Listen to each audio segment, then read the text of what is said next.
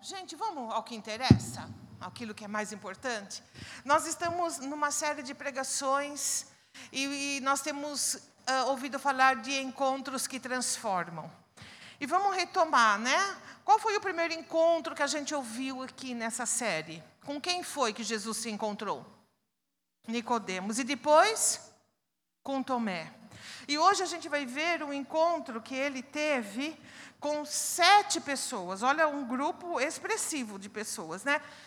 Sete pessoas. Mas antes de, de, eu vou pedir apenas para você abrir a Bíblia, onde a gente vai ler. Então, o Evangelho de João, no capítulo 21. Nós vamos ler do versículo 1 até o versículo 14. Você abrindo aí no seu aplicativo a sua Bíblia.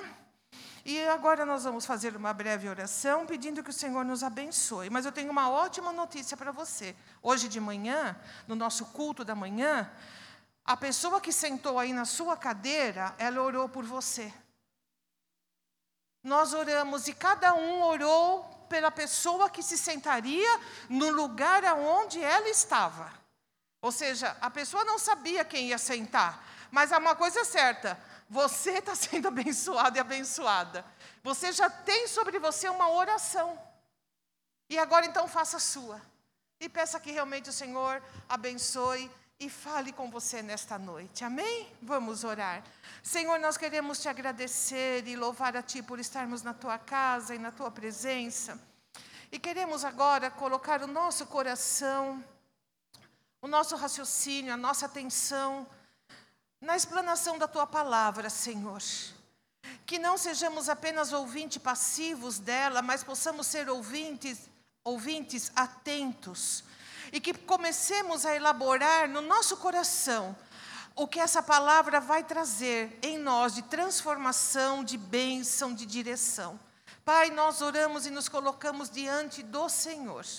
E assim como recebemos a oração da manhã dos irmãos e irmãs, nós queremos também nos unir em oração em favor da vida deles, que eles tenham uma semana abençoada na tua graça e aquilo que, que hoje eles retiveram da tua palavra possa dar muito, muito fruto dentro deles.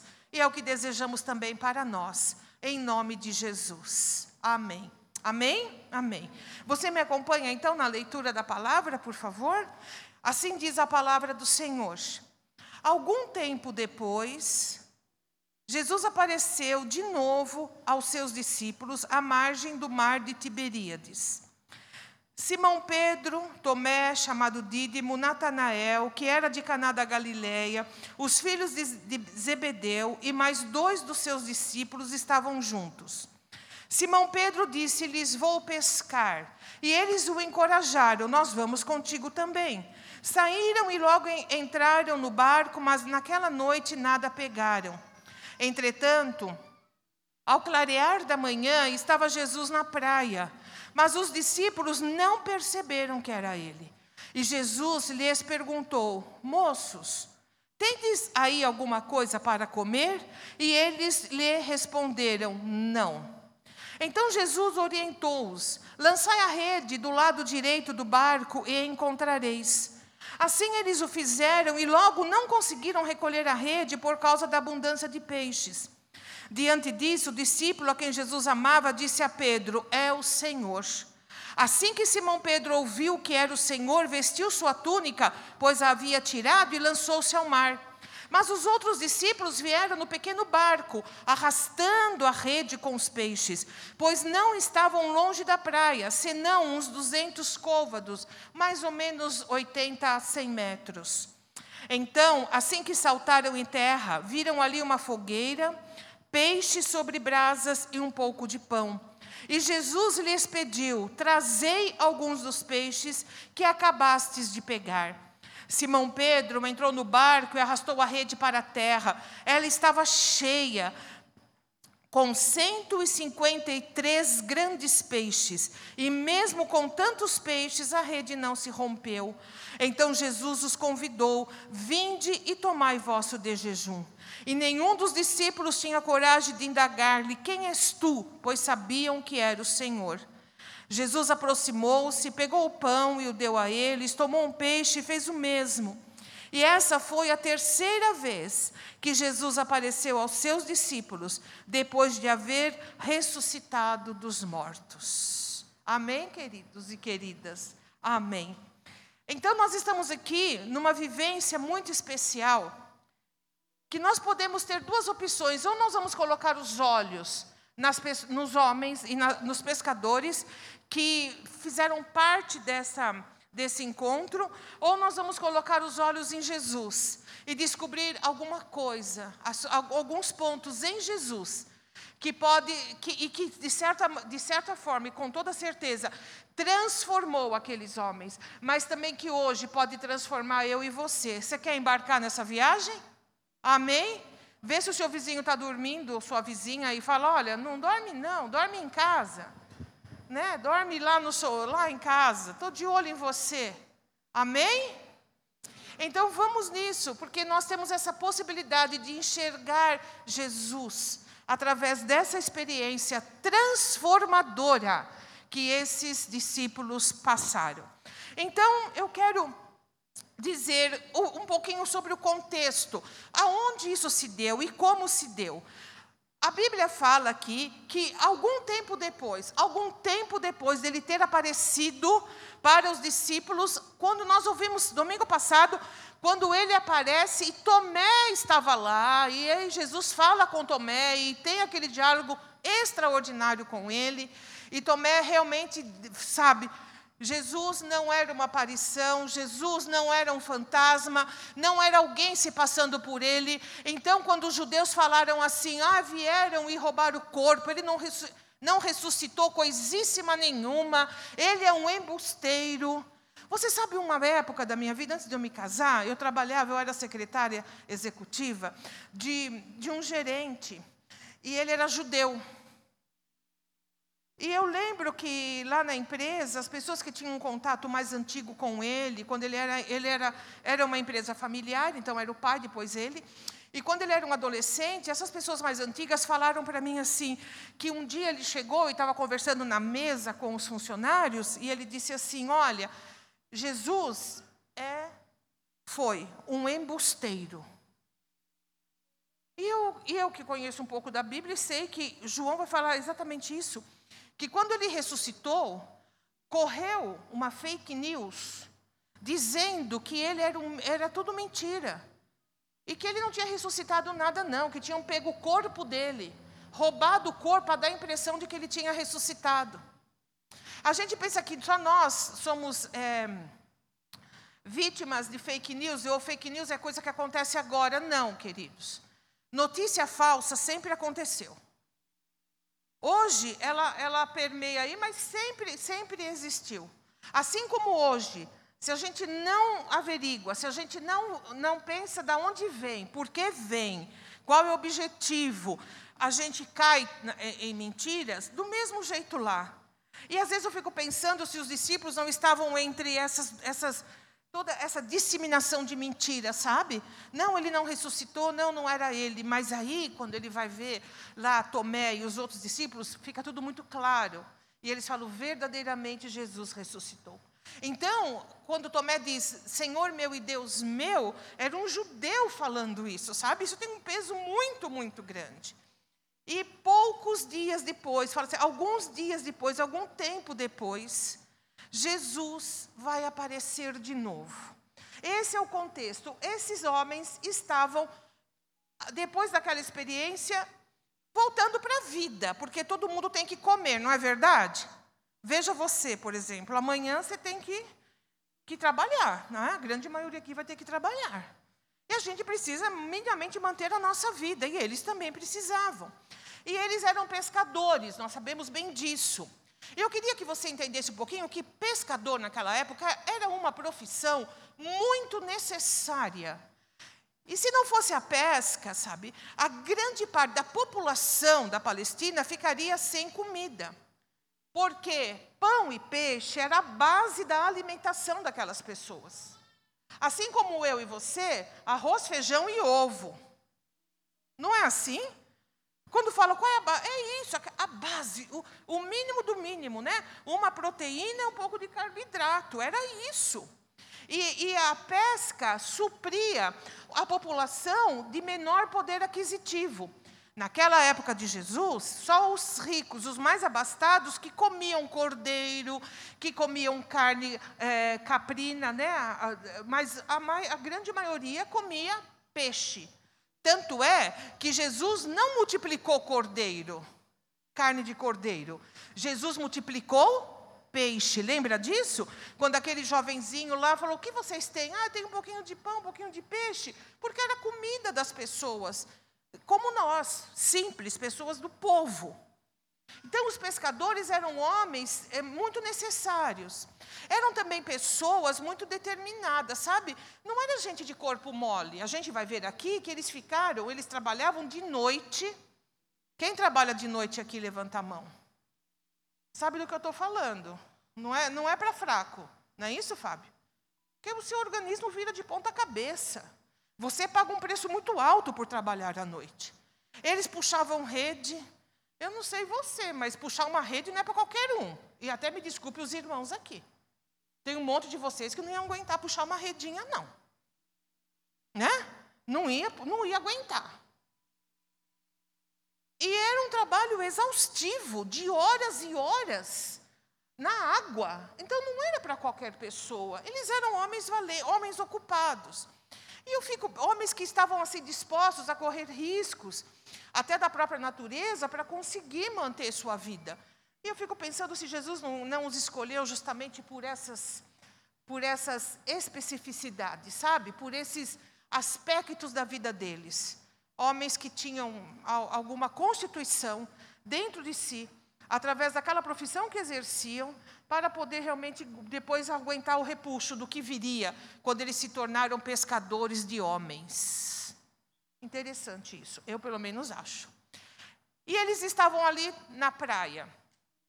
Mas o mar da Galileia, que é o mesmo mar de Tiberíades, que é o mesmo mar de Genezaré, é, é tudo o mesmo lugar, o mesmo lugar geográfico era, não era mar, mas era um grande, grande lago. E ainda é, porque ele ainda existe. Olha, presta atenção. Eu pesquisei, até para você não ter trabalho de pesquisar. É, é, esse mar, esse lago, ele tem 19 quilômetros de comprimento. Pode pensar nisso?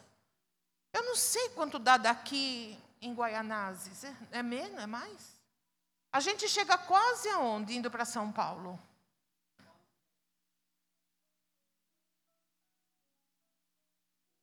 Olha, daqui Itaquera 11. O, esse mar tem 19 de comprimento. Olha, você vê que é bem grande. E na sua, na sua largura maior, ele tem 13, 13 quilômetros. Ah, o negócio é grande, olha lá ele que bonito. Você está vendo o tamanho dele? E é um mar. Obrigada. E é um mar de é um mar, é um lago de água doce, obviamente. É chamado mar devido ao tamanho, mas ele é um lago, um grande lago. E ele tinha sua praia, e a pesca se dava ali. E esses homens estavam lá, eram sete, a Bíblia fala: Pedro, Tomé, Natanael, os filhos de Zebedeu, Tiago e João, e mais dois que não foram mencionados pelo nome, eram sete. E foram lá para trabalhar.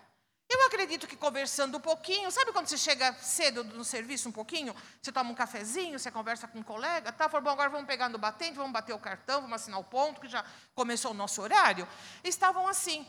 E Pedro levanta e fala assim: Olha, quer saber? Vou trabalhar. Eu vou pescar. E era de noite, porque a pesca se dá de madrugada.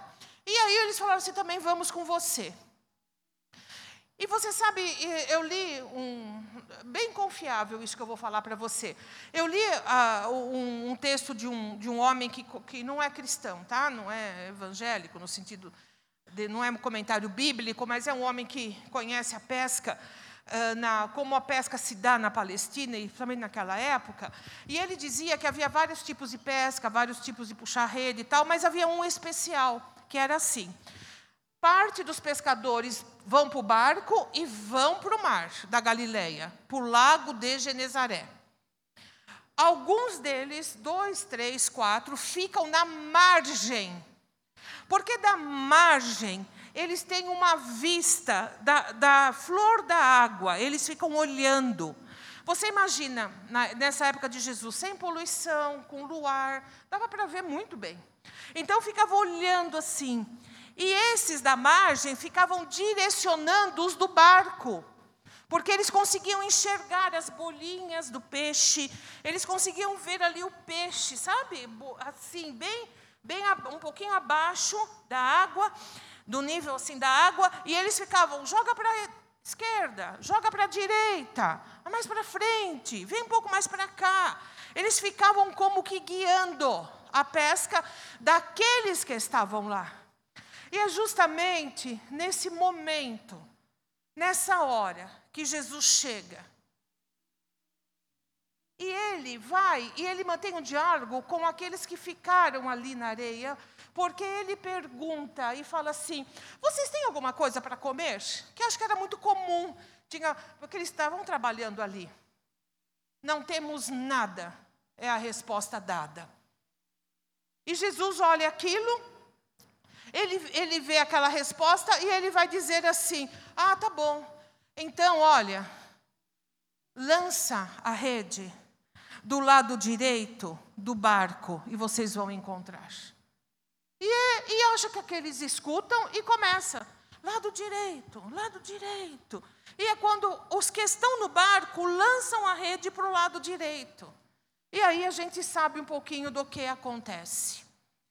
E eu quero tomar essa, o primeiro aspecto dessa experiência dessa vivência.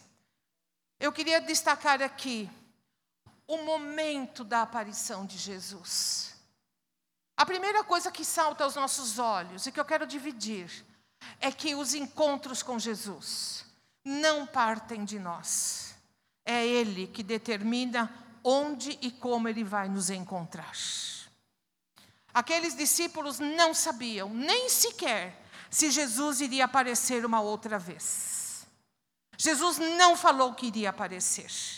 Eles não, eles tinham tido duas experiências, não sabiam se teriam a terceira. Nós sabemos que eles tiveram, mas eles estavam vivendo, eles não sabiam. Para nós é muito confortável que a gente lê, está tudo escrito aqui. Eles estavam fazendo isso, eles estavam atuando dentro de, dessa, de, dessa realidade. Nós a temos pronta, eles não. E quando a gente começa a, a entender isso, a situação em que eles estavam, e Jesus aparece, é Jesus que vai. Guarda isso no seu coração. Ele é o Senhor dos encontros, é Ele que marca com você. É Ele que diz a você, é Ele que contorna a sua vida de tal forma que Ele sabe exatamente os momentos em que Ele vai se encontrar com você, aquilo que Ele vai fazer com a sua vida no amplo aspecto, por exemplo, na maneira dele tratar você, dele preparar situações e circunstâncias que te levam ao encontro verdadeiro com ele, mas também no seu cotidiano e no seu dia a dia. Num culto como esse, por exemplo, na igreja em que você o serve, que é essa aqui, aonde você está, você não tenha dúvida, todos os domingos, todas as quartas-feiras e todos os eventos que fazemos, promovendo encontros nossos com o Senhor, antes de nós, o Senhor já determinou que se encontraria com a gente. Quando você se prepara para um culto, não pense que você está indo ao culto, mas saia de casa dizendo: Eu tenho um encontro marcado, porque o meu Senhor já preparou esse momento para estar comigo. Guarda isso no seu coração. E eu quero, ah, assim, retificar, não, ratificar, confirmar aquilo que o pastor Felipe falou a semana passada, que Tomé perdeu o culto e perdeu uma grande oportunidade. Eu não tenho dúvida, cada culto que a gente perde, a gente perde uma grande oportunidade. Porque a gente nunca sabe. Pode ser um culto, mas pode ser o culto. Pode ser aquele encontro gostoso, aquele encontro cordial que a gente tem com Ele, tudo corre tão bem, a gente é abençoado. Mas pode ser também um encontro extraordinário, renovador, transformador, que vai dar uma guinada na nossa vida. E esses momentos acontecem por iniciativa do Senhor Jesus Cristo.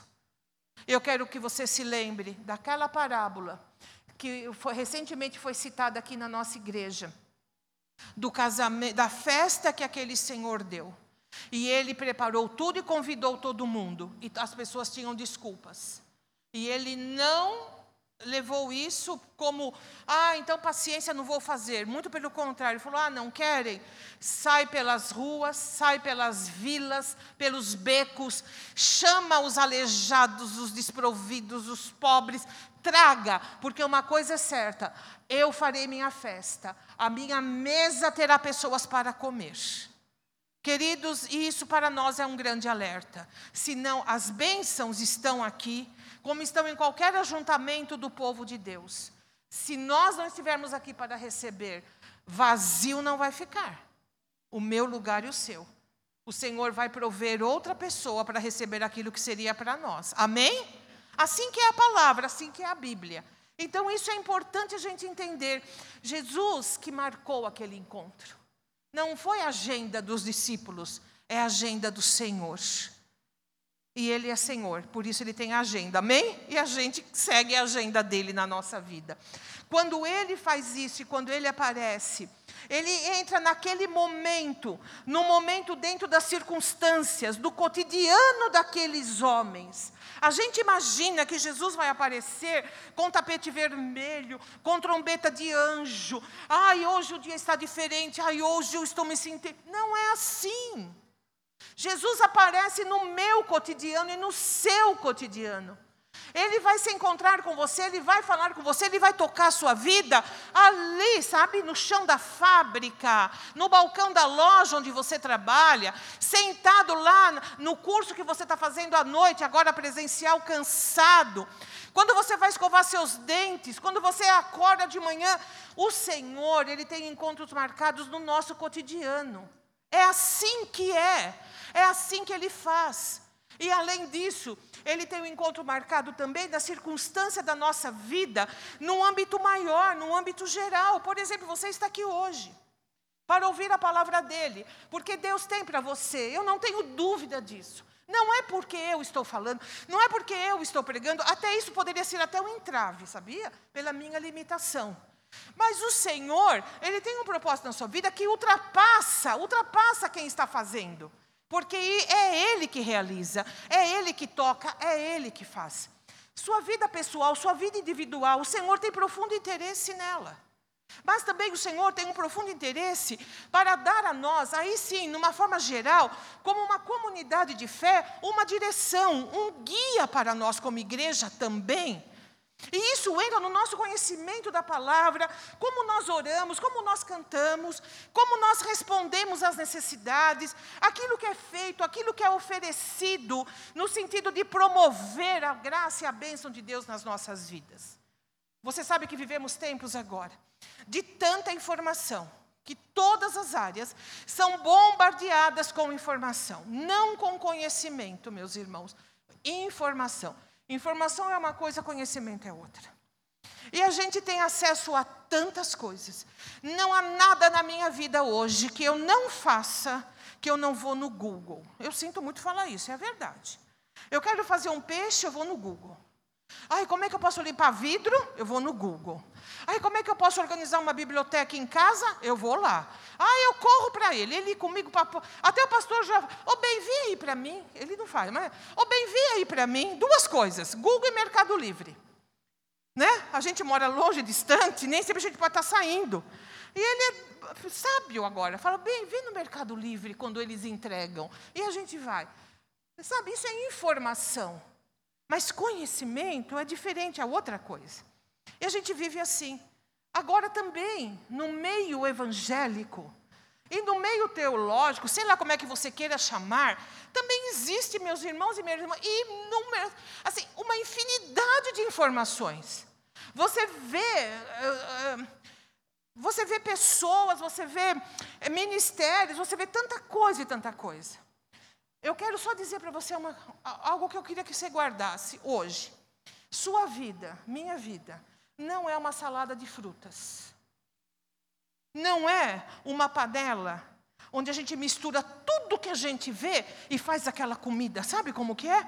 E mistura alhos com bugalhos e, e, e doce com salgado e, e faz aquela bagunça para comer. Não. Deus tem para nós, como igreja, uma direção. E não significa, queridos, que é aquele valor do certo ou do errado. É questão de plano de Deus. E eu quero contar uma história um pouquinho né, antiga para vocês. Quando nós chegamos aqui em Ferraz e Vasconcelos, na nossa cidade, algumas décadas, é, eu, nós descobrimos uma coisa muito, muito, muito, muito marcante na nossa, na nossa cidade. As pessoas que Deus estava agregando ao rebanho eram jovens, em sua grande maioria, grande maioria, e eram, eram jovens assim, trabalhadores, pessoas mesmo assim, sabe, sofridas e tal. E eu perguntava: "Ah, você, você estuda?" "Não, eu já me formei."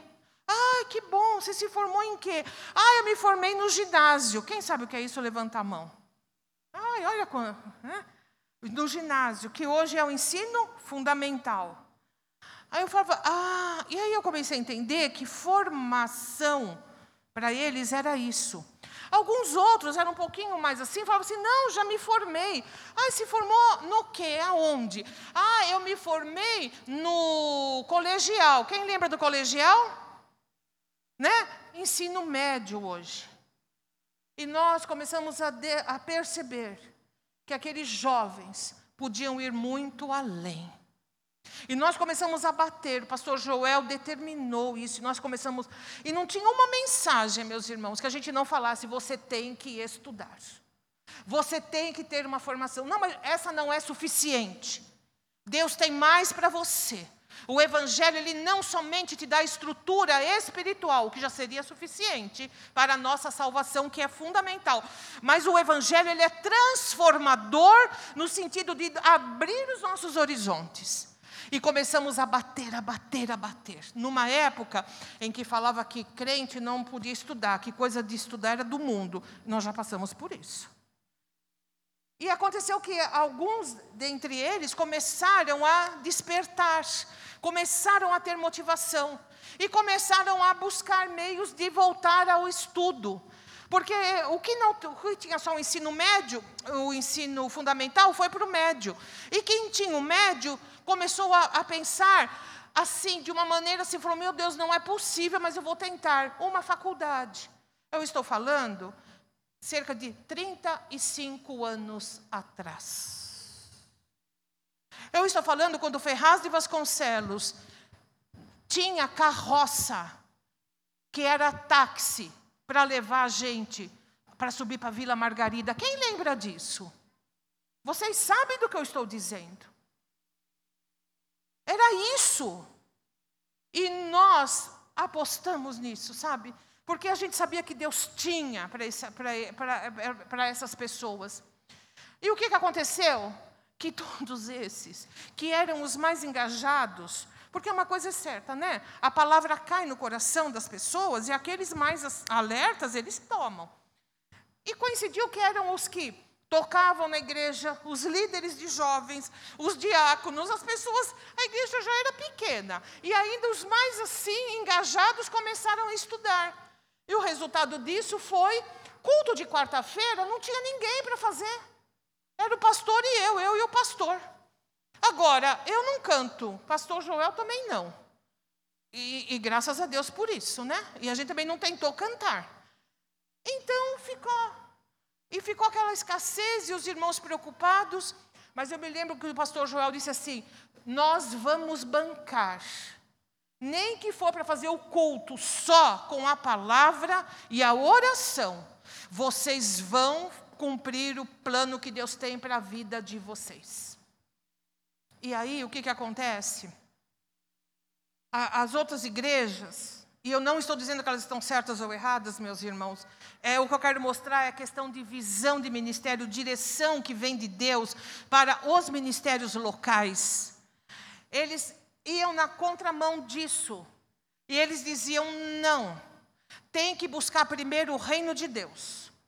Primeiro você serve a igreja, primeiro você. E deixa, não vai estudar, não. Porque Deus vai te abençoar, porque Deus vai fazer, e tá, tá, tá, e tá, tá, tá, e tá, tá, tá. Eu não sei o que deu, eu não acompanhei. Porque a nossa responsabilidade é com esse rebanho. Mas uma coisa eu sei: se nossa igreja é o que é hoje, é porque ela colhe frutos do que foi feito lá atrás. Essa é a direção que Deus deu para nós. É assim que a gente caminha. A gente banca, meus irmãos, o prejuízo para que a, a, a, as ovelhas do Senhor Jesus Cristo elas sejam bem sucedidas no plano de Deus para a vida delas. E nós somos convictos de que uma formação intelectual, de um estudo, de uma, de uma formação acadêmica, assim, o que puder alcançar, faz parte do plano de Deus na vida de um ser humano. Simples assim. Tanto é que nossos filhos, e a gente vai aprendendo com a igreja, e eu sou muito disso, eu olho e vejo e analiso, e eu penso, se na vida dele não deu certo, como é que vai dar na minha? Né? Então eu vou seguindo, eu sou bem pragmática, bem prática nessas coisas. E na nossa casa nós tomamos uma decisão, nós nem sabíamos o que plano que Deus tinha para os nossos filhos. Eu não sei se você sabe, nós o pastor nem tanto, mas eu, eu falo por mim, eu criei meus filhos e a minha oração era assim, Senhor, eu quero que eles sejam crentes. Não precisa ser mais nada. Só crente já estou no lucro. Se eles forem homens de Deus, se eles forem homens tementes ao teu nome, se eles tiverem Jesus como Salvador, eu já estou feliz. É, essa era a minha oração, eu não, não pensava mais do que isso. E eu lembro que chegou uma época na nossa vida que foi decidido em casa, e o pastor decidiu isso comigo, e nós decidimos assim: se porventura acontecer do Senhor né, chamá-los um dia para o ministério, que não fazia muito parte não pensava muito isso, eles só farão um seminário depois de terminar um curso de graduação numa faculdade. Não importa. Pode pedir, pode espernear, pode orar. A não ser que Deus fale, a não ser que Deus mude. Seminário na nossa casa só depois da faculdade terminada. Aí vai para o seminário. E nós fomos firmes nisso, e fomos determinados nisso. Porque nós sabemos, queridos, e nós pensávamos, e o pastor pensava muito, que ele disse assim para mim: vai chegar uma época em que a formação de um pastor, de uma pastora, vai pesar muito para ela se comunicar com a, para eles se comunicarem com a geração que vem. Ou seja, todo mundo estuda e os crentes não. Todo mundo fala português bem, que pode falar, e quem tem a chance de aprender e poder falar não vai, não vai fazer, não vai falar. Como é que a gente pode ser uma igreja que atua, que alcança pessoas que Deus tem para ser alcançado, se quem pode se preparar não se prepara? E o preparo não é apenas e somente um preparo teológico, meus queridos. A obra de Deus na nossa vida, ela é completa. Você entende o que eu estou querendo dizer? Ela é ampla. Ela não é só formar, crente não é só ser crente no sentido estrito, de só ter a Bíblia, e, e, ter a Bíblia, mas essa Bíblia tem que ser lida, ela tem que ser entendida, a gente tem que ter uma mente aberta, a gente tem que compreender a história do homem, a história da igreja, a gente tem que ter um pouco de base para poder compreender as coisas. Para a gente poder criar filhos, eu me refiro agora ao casal que apresentou aqui. Filhos, a gente cria filhos, sabe? Para serem seguidores de Jesus Cristo e não seguidores de uma religião, de uma doutrina humana, sabe? Que mais afasta os filhos da presença de Deus do que os coloca. Então é assim. Então eu quero dizer com isso que essa é a característica nossa. E nem por isso a gente despreza, e longe disso, a gente desprezar a palavra, o poder e a ação, porque Jesus está acima de todas as coisas. Ele é a sabedoria de Deus e tudo está debaixo dele. Mas nós cremos que o Senhor tem uma obra na sua vida que ultrapassa os seus próprios limites. Deus pensa para você mais do que aquilo que você espera alcançar. Você entende isso? Nunca é tarde eu não somente para estudar, nunca é tarde para você, para mim, para sermos transformados, para sermos mudados. para sermos trabalhados. Nunca é tarde para a gente alcançar o que Deus tem para nós, dentro de nós. Para quando Jesus nos chamar, a gente fala assim: Senhor, eu vou, mas eu vou da maneira diferente com que eu cheguei nesse mundo. Eu vou uma pessoa melhor, eu vou uma pessoa que te conhece mais. Eu vou, eu marquei vidas, eu vivi, eu agi, eu conheci, eu pensei, eu raciocinei, eu retrocedi, eu avancei. Senhor, eu mudei, o Senhor me mudou, o Senhor mudou minha forma de ver, de pensar. Louvado seja o teu nome. Você foi criado e criada à imagem e semelhança de Deus e você é inteligente, você tem capacidade, você pode em Cristo Jesus conhecer o plano que Ele tem para a sua vida. E agora eu vou dar uma dica. Se você faz parte desse rebanho, eu quero dizer uma coisa para você. O Senhor tem muita coisa para você, viu? O Jesus vai tem muita coisa para você alcançar, para você ser, para você passar, muita coisa. Aqui não é lugar de ficar parado, não a gente aposta na sua vida e a gente colabora no que puder para que você cresça em todas as áreas. Em todas as áreas. Amém? Hum. Amém? Amém? As cartas de transferência estarão à disposição de vocês no fim do culto. Mas é assim que é, assim que a gente enxerga, porque Jesus entrou no seu cotidiano, Jesus entrou na sua vida, e a igreja, ela faz parte disso. Ela não é dona de você, ela não é so, ela não tem domínio sobre o seu destino. O seu destino pertence ao Senhor.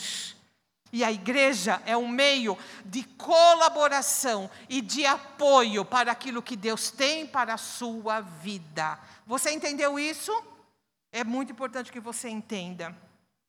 Da mesma forma que Jesus entrou no cotidiano desses trabalhadores, aqueles homens precisavam dessa experiência. E eu quero é, descer com vocês um pouquinho mais profundo na aparição de Jesus. É interessante dizer, é, pensar que a Bíblia fala que Jesus, no versículo 4, que no clarear da manhã estava Jesus na praia, mas os discípulos. Oi? Não o reconheceram. E eu quero chamar a sua atenção, e eu não tenho resposta, então eu não estou, eu não vou explicar para você porque eu também não sei. Mas é muito interessante pensar que em todas as, as aparições de Jesus ressurreto, as pessoas não o reconheceram. Pense comigo, Maria Madalena, quando foi lá visitar o corpo dele, e Jesus estava de pé e falou com ela, mas antes dele falar, ela achou que Jesus era quem? O jardineiro, o cuidador daquele lugar. E ela fala: Senhor, se o Senhor o pegou, se o Senhor pegou o corpo, me diga onde o Senhor pôs, porque eu estou procurando o corpo dele. E aí Jesus fala o nome dela. Ele diz Maria. E ela falou: É o Senhor. Não pela aparência, pela forma de Jesus falar com ela. Na outra aparição, quando os discípulos estavam todos juntos e Tomé não estava, também Jesus aparece, mas Jesus fala: paz esteja convosco. E quando está. E por que, que Tomé não, não acreditou muito? Porque é por causa das fake news. Falou, não, não pode ser. É, mas vocês reconheceram, Tomé, o jeito dele falar com a gente. Não, não. Então, se eu não pôr a mão nas feridas, não vai, não é, eu tenho que provar, porque eu, aí sou eu que estou pensando que talvez a aparência física de Jesus não remetia ao que eles conheciam. E aí Tomé toca e Tomé se convence, ele diz: Senhor meu e Deus meu. E aqui na praia também, eles não reconheceram Jesus. E Jesus conversa com aqueles que ficaram na areia. E aí Jesus fala com eles: Moço, o que é que você tem? E eles respondem: Nada, nada. Não, não reconheceram. Meus queridos e minhas queridas, nós podemos passar a nossa vida sem reconhecer. Quando é o Senhor. Que receita eu te dou? A receita que eu falo para você é a seguinte: ore para que o Senhor abra os seus olhos para que você possa reconhecer Jesus. Quando Ele está, aonde Ele está, quando Ele está falando, quando Ele está tocando. Isso é obra que só Ele pode fazer. Amém? Amém? Então ele, Jesus fala isso para ele e ele acha normal. Mas uma coisa interessante é a pergunta que Jesus faz. Jesus fala assim para ele: Você tem alguma coisa para comer? Ora, Jesus não sabia, lógico que sabia. E ele fala: Não, nós não temos nada. Sabe por quê? Porque Jesus Cristo mostrou a ausência de comida para poder em seguida suprir a ausência de comida. Ele mostra e ele pergunta para que aqueles homens, eles mesmos se apercebessem, que eles iam passar a noite, tinham passado a noite inteira lá, porque a Bíblia fala assim, que na manhã, no clarear da manhã, eles não tinham nada para comer. Mas o Senhor, Ele pergunta, a resposta vem e Ele traz a solução. Meu querido e minha querida, um outro ponto que eu quero dizer a você. Sempre que a gente sente ausência na nossa vida, seja de que natureza for, é um meio de Jesus Cristo nos mostrar que nós temos essa ausência, mas Jesus não para na constatação da ausência, ele dá um passo a mais e ele nos oferece o suprimento para que essa ausência deixe a nossa vida. Da mesma forma que ele fez, que Jesus maravilhoso nós servimos. Ele não perguntou por perguntar. Quando você chega num ponto que você fala assim, meu Deus, eu sinto um, algo dentro de mim, eu sinto um vazio na minha vida. Ou Senhor, eu sinto falta disso, Senhor, aquilo, Senhor, as coisas estão. Saiba de uma coisa. Não é para você só constatar na presença dEle, mas é para você dizer: Senhor, esta ausência está aqui, e eu sei que o Senhor tem para mim o suprimento, o Senhor pode fazer na minha vida. Seja de que natureza for, para eles foi uma natureza material, meus irmãos e irmãs. Porque o peixe que pescaram não era só para que eles comessem, senão que era também para eles venderem, porque disso dependia a, o sustento da família de cada um deles. Eles eram em sete. E eles precisavam dividir o lucro daquela venda. Daí um número expressivo de peixes que Jesus deu para eles. A sua vida e a minha vida. Seja a nossa necessidade grande ou pequena, o Senhor suprirá conforme a necessidade. Pode ter certeza disso. Pode ter certeza disso. E foi exatamente o que Jesus Cristo fez. Mas nós temos ausências emocionais. Talvez você, como eu, tem ausências que nunca serão supridas na sua vida. Não é verdade? Você talvez tenha coisas que nunca vão ser supridas. Talvez a presença de uma mãe, a presença de um pai. Talvez uma família, uma família minimamente estruturada, né? Talvez a sua origem seja como a minha, que vim de, de ausências profundas, né? Eu fiz, fiz 63 anos em dia 18, sexta-feira. Eu conheci Jesus com 17. Dos 17 aos 63, eu tenho vivido em Cristo o concerto dos 17 anos que eu vivi fora dele. As marcas, as situações, as ausências e tá, tá, tá, e tá, tá, tá. Olha só, e Jesus tem trabalhado na minha vida. Talvez você possa também se juntar ao meu time ausências que nós nunca vamos ter um preenchimento na nossa vida, porque não dá mais, porque não depende de nós. Mas uma coisa é certa. A palavra do Senhor diz que Jesus, ele preenche todas as coisas. E ele preenche essas ausências que não podem ser preenchidas por mais ninguém. Preenche a ausência daqueles que partiram da nossa vida. Quem mais pode fazer isso, meus irmãos? Quando a gente perde pessoas que a gente ama, quando essas pessoas deixam de existir aqui conosco e, e se vão da vida, o que que se faz? Para quem vamos correr? O que vamos fazer? Nós vamos para aquele que sabe o que significa ausência. Você sabe que quando o Filho de Deus morreu na cruz do Calvário, teve um terremoto, e você sabe que o céu escureceu, a natureza foi abalada, porque o coração de Deus foi abalado pela perda do Filho. Não foi só difícil para o filho, mas foi difícil para o pai. O pai o amava. E foi tão duro e foi tão pesado tudo que ele passou e iria passar ainda. Pense nisso. Deus sabe o quanto pesa no seu coração as ausências das pessoas da sua vida que se foram. Ele é suficiente para preencher essa ausência com consolo, com graça, para que lá naquele grande dia você possa encontrar essa pessoa que partiu com Jesus. E me permita dizer, se não partiu com Jesus, você sabe, quando você partir e quando você chegar no céu, tudo será perfeito. As coisas ficaram, as coisas velhas não existirão. Não haverá luto e não haverá choro. Você viverá numa outra dimensão com Jesus. E tudo isso vai ser um passado que não vai fazer parte da sua vida. Essa é a realidade que nós temos em Cristo Jesus. Sempre que você sentir uma ausência, lembra disso. Essa ausência veio para, para que o Senhor trate dela comigo. Essa ausência vem para que eu a leve em oração. Essa ausência vem porque pode ser o momento do Senhor trazer o suprimento. A ausência de encontrar alguém na vida para dividir a vida.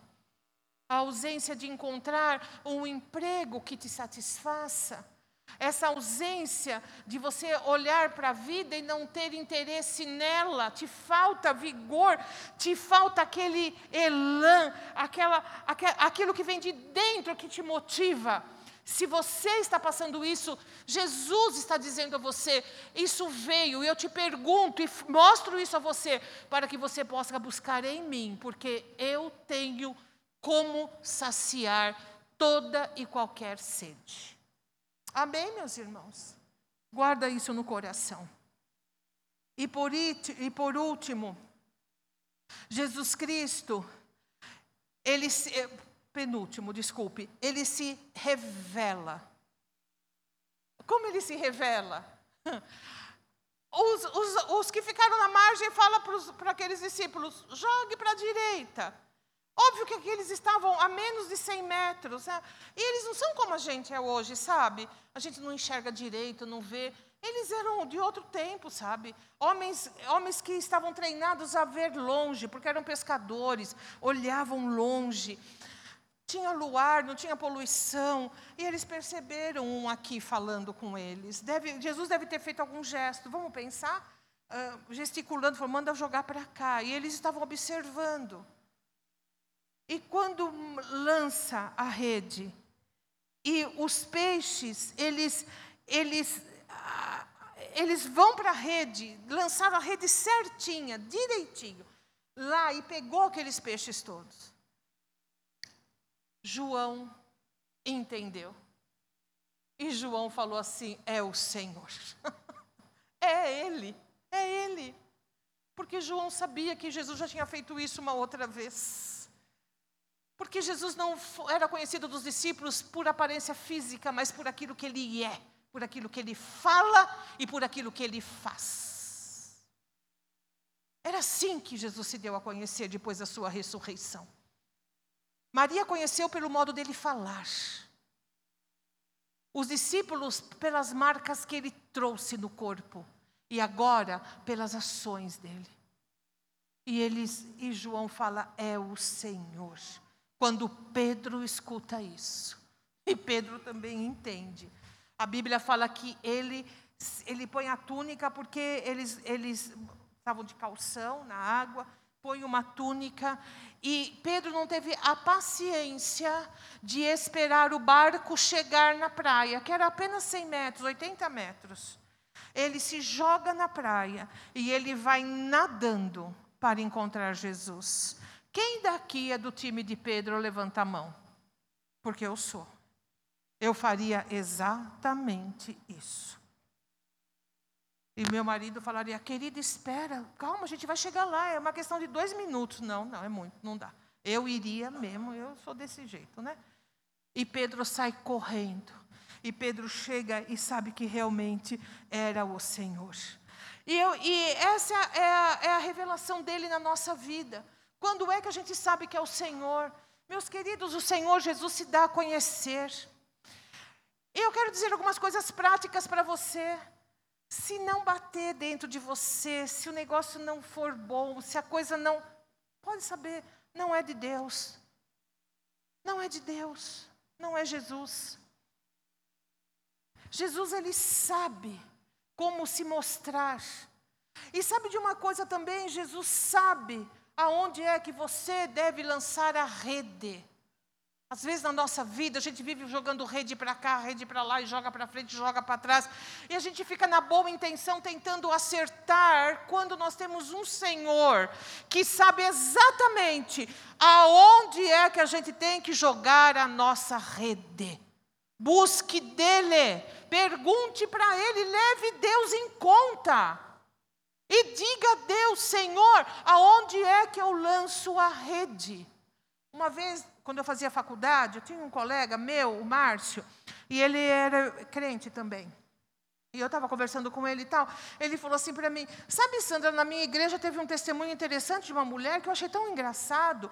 Eu achei interessante, fiquei pensando. Ela deu testemunho que ela precisava comprar uma televisão e ela orou para Deus dar direção para ela. E eu, ah, ele falou assim: Você não acha isso estranho? Eu falei: Eu não. Ele falou: Não, porque há coisas que a gente pode fazer pela gente. Eu falei: Não, eu sou do time que tudo eu dependo de Jesus. Até para comprar uma televisão igual a irmã da sua igreja.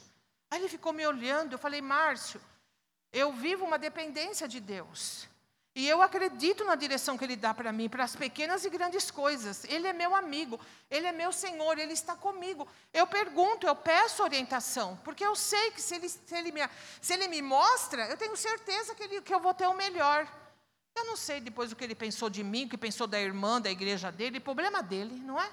Mas uma coisa é certa, a gente precisa da, da rede certa para pegar peixe pequeno e pegar peixe grande também. Porque tudo isso faz parte da nossa vida. Porque tudo isso faz parte de quem nós somos e daquilo que Deus tem para nós. Amém, meus queridos e queridas? Dependemos do Senhor para tudo. Por isso eu quero também que você preste bastante atenção com relação a isso. O Senhor sabe, Ele tem direção que ninguém tem.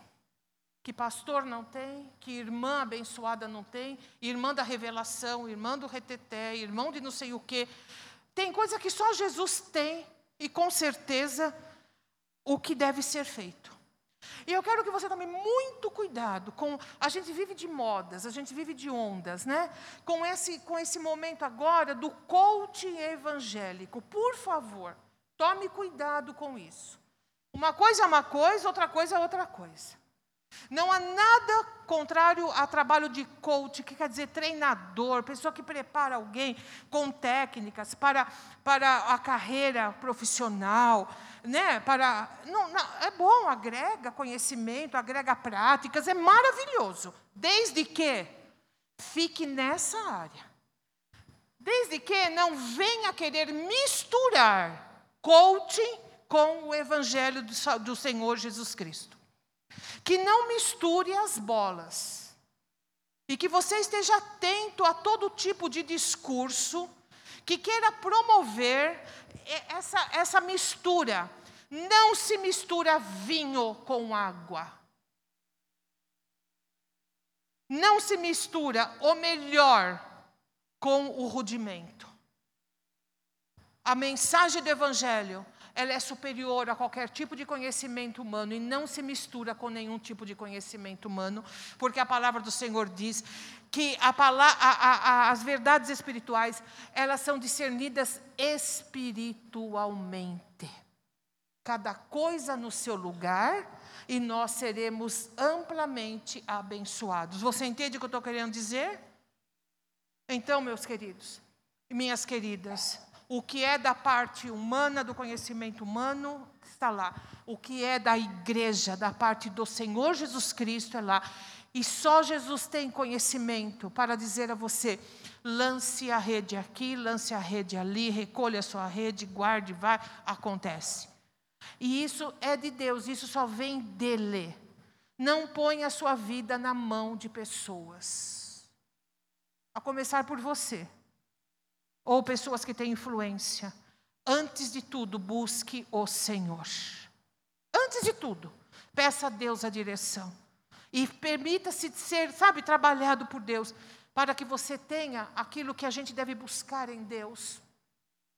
E acho que é um dom espiritual tão necessário nos dias de hoje. E quando Paulo vai falar dos dons espirituais, ele vai dizer o dom de discernir os espíritos. Discernir, não com, a, com o coração. Aquele impacto espiritual que nos mostra, sem ninguém falar, se a pessoa fala de si, se a pessoa fala por Deus ou se a pessoa fala pelo diabo. Porque há situações, há engodos e enganos que, se nós não tivermos o dom de discernir espíritos, nós poderemos ser presas fáceis.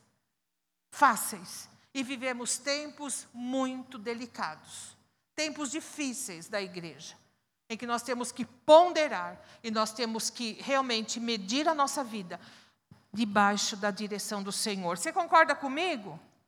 Não é para ficar com medo, não. É para entender o que está acontecendo e saber que Jesus, Ele está pronto para dar direção a nós. E tem dado e vai continuar dando. A gente não pode perder isso. Por último, agora sim, eu quero falar dessa palavra que nos mostra o acolhimento. Jesus, Ele é acolhedor, meus irmãos. Aqueles homens experimentaram isso num grau tão grande que eu chego quase a ter inveja deles, sabe? Se há um momento que eu falei, hum, eu queria estar tá lá, por que eles e não? Por que eles e não eu? É um momento desse. Quando eles chegam lá na praia e eles encontram Jesus, mas eles encontram uma fogueira eles encontram peixe em cima das brasas e eles encontram pão. E Jesus fala para eles assim: venham e façam de jejum. Meus irmãos, uma que dê jejum eu só tenho quando eu vou em hotel, que é muito raro. Não é isso? Ou quando vai fazer exame de sangue, que a gente toma um de jejum lá. Fora isso, é café da manhã para a gente, né? Mas Jesus ponderou, e o Senhor Sabia que aqueles homens tinham trabalhado a noite inteira, eles estavam famintos, tinham jantado no dia anterior, passaram a noite inteira fazendo exercício, mantendo o barco lá naquele rio e, e naquele mar e procurando a rede, puxando. Eles estavam com tanta fome, eles não tinham nada, mas eles chegam com a rede tão cheia mas eles estavam tão famintos que Jesus se antecipou e o Senhor preparou para eles o alimento. E depois ainda pede: trago mais alguns peixes, mas enquanto vocês estão trazendo, comam esse que eu já preparei. Esse é o Jesus que Tomé se ajoelhou. Eu creio que Tomé se ajoelhou, se prostrou como um bom judeu. E ele disse assim: Senhor meu e Deus meu. É esse Jesus que fez o milagre, ele poderia ter exigido daqueles homens que preparassem para ele uma refeição. Afinal de contas, foi ele que deu o peixe. Então, ele era digno de receber aquele peixe preparado. É um Jesus, Deus ressuscitado, que não ele não se envergonhou, não era uma ameaça para ele servir aqueles homens como um servo. Não estamos falando do Jesus homem, estamos falando do Senhor ressurreto, Deus. E não é que ele disse: Eu não vim para servir, eu não vim para ser servido, eu vim para servir. E ele continua cumprindo isso e fazendo isso ressurreto dentre os mortos. Eu quero que você entenda isso. O Jesus que você serve, ou o Jesus que você veio buscar aqui hoje, é o Senhor que não se sente ameaçado de servir você, de preparar para você, de aplanar os seus caminhos, de confortar você, de te chamar para um café, de pedir para você se sentar e você se alimentar, e você comer, e você se aquecer, e você se restabelecer. É esse nível de relacionamento que Jesus Cristo quer desenvolver com a gente. Ele não é um Senhor distante.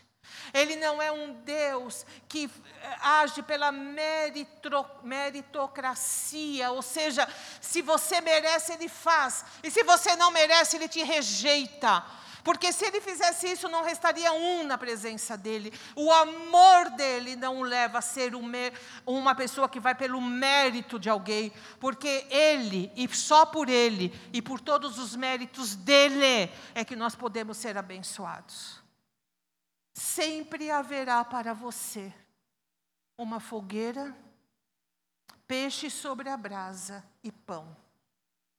Sempre, porque Ele é Senhor, porque é assim que Ele é da natureza dele fazer isso. Nunca, nunca deixe de contemplar os encontros que Jesus tem com você, porque é esse tipo de é essa natureza que Jesus tem, que faz com que nós possamos entendê-lo, compreendê-lo. Ele se revela e ele se mostra. Como aqueles discípulos, a Bíblia fala que Jesus teve três encontros. Teve um quarto quando ele é recebido nos céus. Mas até aqui foi o terceiro encontro. A gente sabe que teria só mais um. Mas eu quero dizer para você que para nós, ele disse assim: não, não, não dá para medir o número de encontros, não se mensura isso, porque eu estarei convosco todos os dias, até a consumação dos séculos. O Senhor que você serve não veio para estar numa estação da sua vida. Ele não veio para fazer parte durante um período da sua vida. O Senhor que você serve veio para fazer morada no seu coração e para te levar para a eternidade com Ele, sem nenhuma interrupção. Porque aquele que vem a mim, de maneira alguma eu o lançarei fora. Isso é certo, isso é verdadeiro. Na minha praia e na sua praia, sempre teremos a presença dele, a fogueira, o peixe e o pão, porque ele é fiel. Feche os seus olhos na presença dele. Aleluia, Senhor, nós te louvamos. Eu creio que há algumas coisas entre você e Deus, eu acredito que algumas coisas que você poderia falar para Ele, pensar. Ele falou com a gente e agora nós podemos falar com Ele. No silêncio do seu coração, na sua intimidade, dentro de si. Você pode falar com Ele, você pode expressar a Ele o impacto dessas verdades na sua vida e no seu coração. Também é tempo de você pensar suas ausências. Talvez esta noite o Senhor te pergunte: até quando você vai sofrer essa ausência sem me chamar para dentro dela? Hoje você pode compreender que Jesus quer fazer parte desse seu processo e que você não está só. E que o Senhor te conhece, o Senhor te contempla e o Senhor sabe dos seus momentos mais íntimos, aqueles que ninguém conhece. O Senhor faz parte deles, porque Ele te ama, Ele tem um propósito na sua vida. Você não está à deriva, você tem um pastor que quer cuidar de você.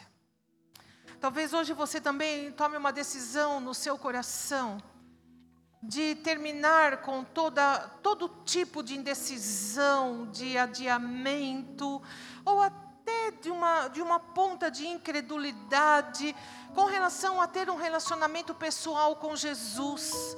Talvez hoje seja o seu dia de tomar uma decisão, seja o dia de você dar um basta, de você dizer: chega, chega de lançar redes, chega de ir por mim mesmo, por mim mesma.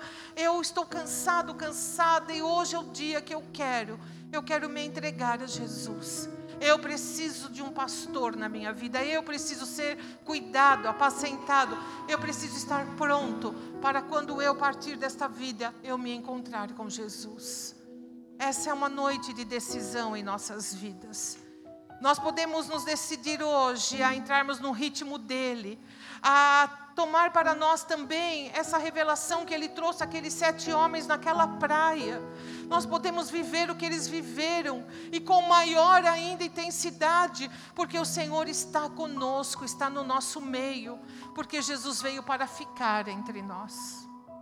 Nesta noite, se você quer decidir sua vida por Jesus Cristo, eu quero fazer uma oração com você e eu peço que em sinal disso você coloque a mão no seu coração, simbolizando a sua existência, esse lugar secreto que só Deus pode entrar, que pertence a você e a mais ninguém. Você põe a mão no seu coração e você possa fazer essa oração de modelo que eu vou orar e vou falar e você pode me acompanhar com ela e dizer assim: Senhor, eu nesta noite, eu não esperava que o Senhor fosse me surpreender. Eu não esperava que o Senhor fosse caminhar comigo para dentro de mim mesmo, de mim mesma. Mas hoje eu sei que o Senhor me ama e o Senhor preparou esse dia para poder falar comigo e para poder me abençoar. Em resposta a isso, eu quero entregar minha vida a Ti. Eu quero entregar os meus caminhos, o meu destino, a minha fé, o meu coração e tudo que tem a ver com a minha vida.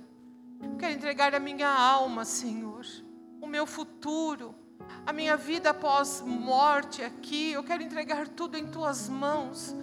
Quero que o Senhor me ajude, eu quero que o Senhor me limpe, eu quero que o Senhor me dê um, uma chance na vida de poder experimentar o que é viver contigo, Senhor. Quero que o Senhor perdoe os meus pecados, o Senhor me receba como o Senhor recebeu esses homens cansados de uma noite inteira de trabalho. Senhor, eu estou cansado, cansada de viver e eu preciso que o Senhor me abençoe, eu preciso tê-lo na minha vida. Me receba nesta noite, pois eu me entrego a Ti de todo o meu coração. Em nome de Jesus Cristo. Amém e amém. Amém, amém.